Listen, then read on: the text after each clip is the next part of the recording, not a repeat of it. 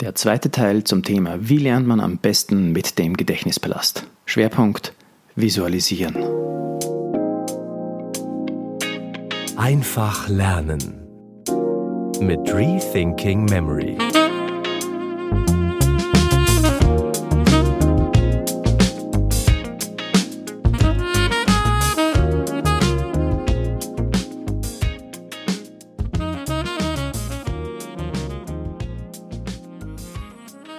Zweiter Teil zum Mehrteiler Wie lerne ich am besten mit dem Gedächtnispalast? Kommen wir also zum zweiten großen Punkt, zur Vorstellungskraft.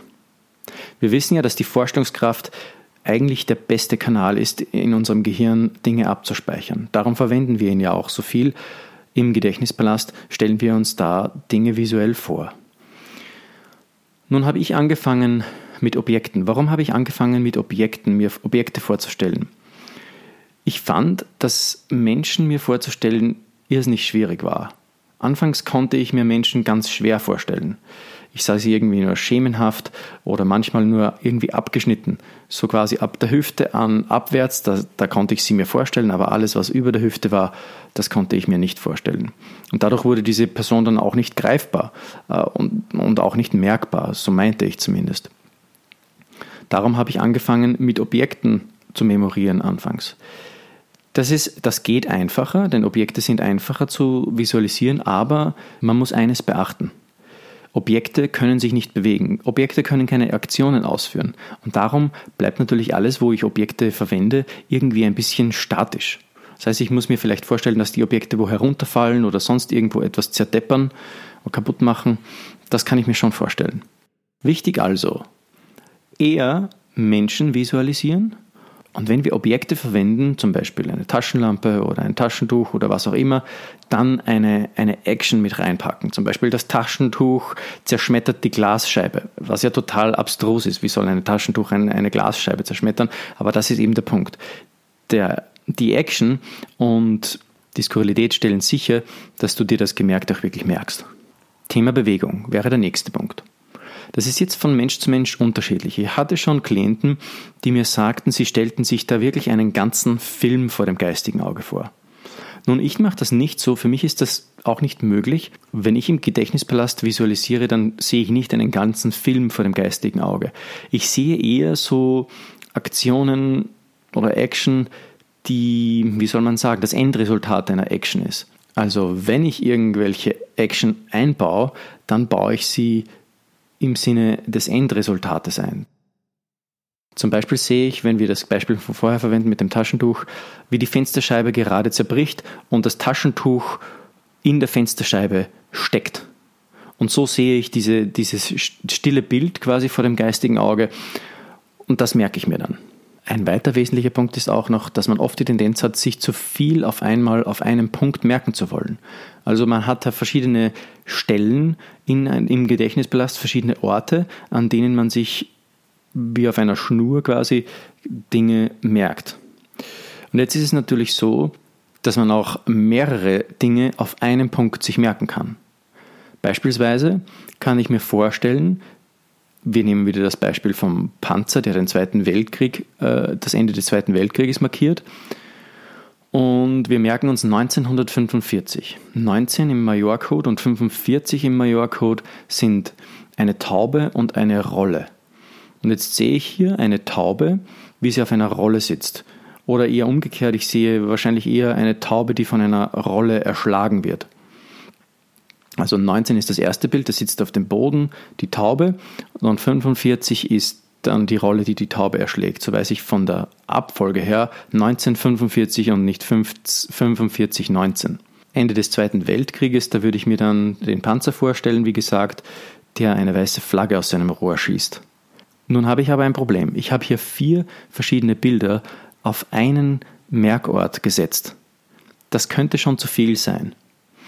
Also ich habe die Erfahrung gemacht, dass maximal drei Details in einem Bild gut sind. Bei über drei Details kann es mir passieren, dass mir ein Detail entfällt. Also da könnte es zum Beispiel sein, dass ich die Taube und die Rolle sehe und den Panzer, aber dann mir die weiße Flagge entgeht. Also darauf achten, nicht so viele Details in ein Bild zu packen. Es könnte sein, dass du dann ein Detail verlierst. Einen weiteren Fehler, den ich am Anfang begangen, ist, dass ich mich nur auf die Vorstellungskraft konzentrierte. Und das war schon ziemlich gut, also ich konnte mir damit schon sehr viele Dinge merken, aber es wäre noch besser gegangen. Ich hätte sicher bei meinem Großprojekt, dem Bibelmerkprojekt, wo ich mir alle 1189 Kapitel der Bibel gemerkt habe, also die Kapitelinhalte, da hätte ich sicher weniger Zeit in Anspruch nehmen müssen, wenn ich nur eines getan hätte, alle meine Sinne zu verwenden. Und damit meine ich sehen, fühlen, riechen, schmecken, hören, aber auch die Emotion.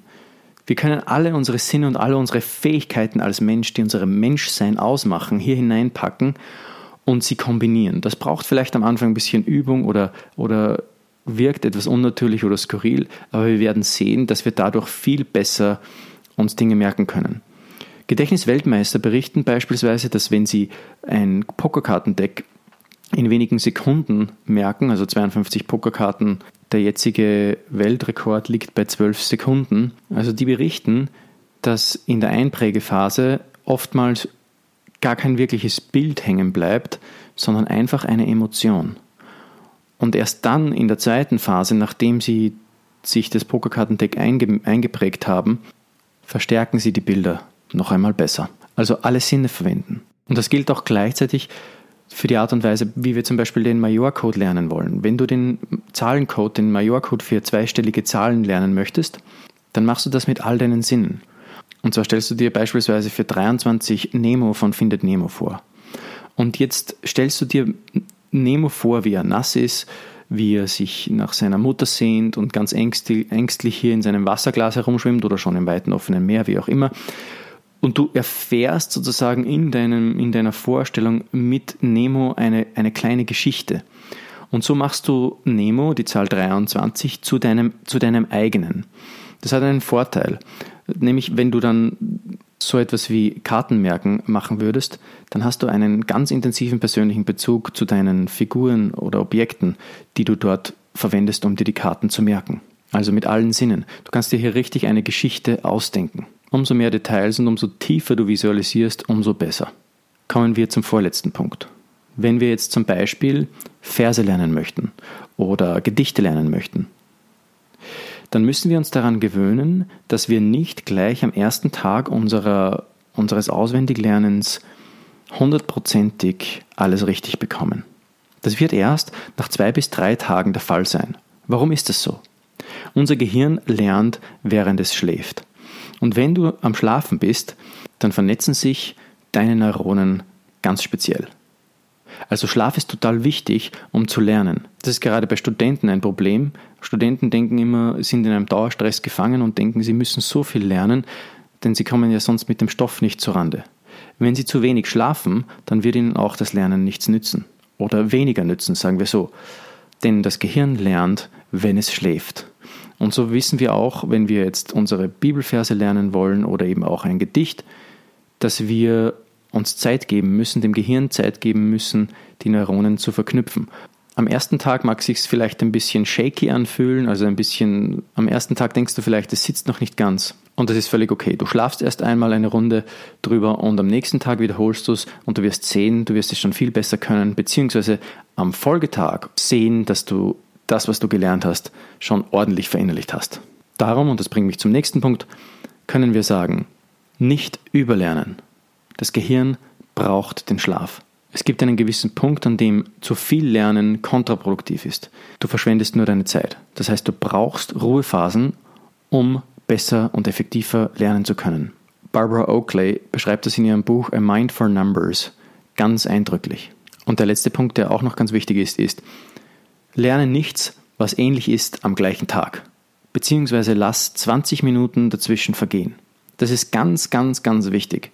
Wenn ich jetzt zum Beispiel Verse auswendig lerne und merke, hier habe ich zwei Verse, die sehr ähnlich klingen, nacheinander stehen, dann weiß ich jetzt schon, dass ich durcheinander kommen werde. Das heißt, ich nehme mir vor, den einen Vers an einem Tag zu lernen, bis er sich verinnerlicht hat und dann den nächsten Vers, der ähnlich klingt oder ähnliche Elemente hat wie der vorhergehende, den lerne ich dann an einem ganz anderen Tag. Das ist der sogenannte Ähnlichkeitseffekt. Dein Gehirn kommt einfach durcheinander, wenn du Dinge lernst, die sehr ähnlich sind.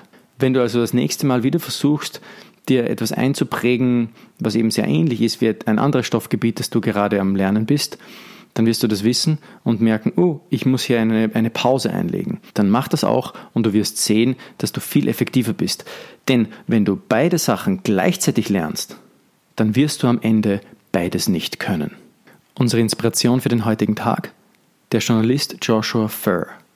Er wurde 2006 Gedächtnisweltmeister. Und er wollte das gar nicht werden. Er wollte eigentlich nur einen Bericht über Gedächtnisweltmeisterschaften schreiben und wurde dann von einem Gedächtnisweltmeister sozusagen angeheuert, auch anzutreten, diese Techniken, über die er da berichtete, auch selbst auszuprobieren. Und ohne es wirklich zu erzielen zu wollen, wurde Furr 2006 tatsächlich zum Gedächtnisweltmeister. Mit einer herausragenden Leistung von 1 Minute 40 Sekunden im Bereich Speedcards. Wir sehen also, Nemotechniken sind nicht nur einfach für irgendwelche ausgefreakten Memory Champions, die sich sinnlose Zahlenkombinationen einprägen oder Pokerkartendecks auswendig lernen. Nein, auch Joshua Furr berichtet das in seinem Buch. Nemotechniken funktionieren wunderbar auch im Bereich Bildung und Lernen. Ob im Beruf, Uni oder im Alltag. Nemotechniken können deine Merkleistungen enorm steigern. Ich kann dir nur empfehlen, eine Kopie von Moonwalking with Einstein von Joshua Furr dir zu holen. Das Buch gibt es auch in Deutsch. Es trägt den unglaublich langweiligen Titel Alles im Kopf behalten. Hast du dir alles gemerkt? Hast du alle Punkte in deinem Gedächtnispalast abgelegt? Gab es Dinge, die dir leichter oder Dinge, die dir schwerer fielen? Schreib mir doch einfach eine E-Mail auf podcast at rethinkingmemory.com und ich werde deine persönlichen Fragen hier im Podcast für dich beantworten.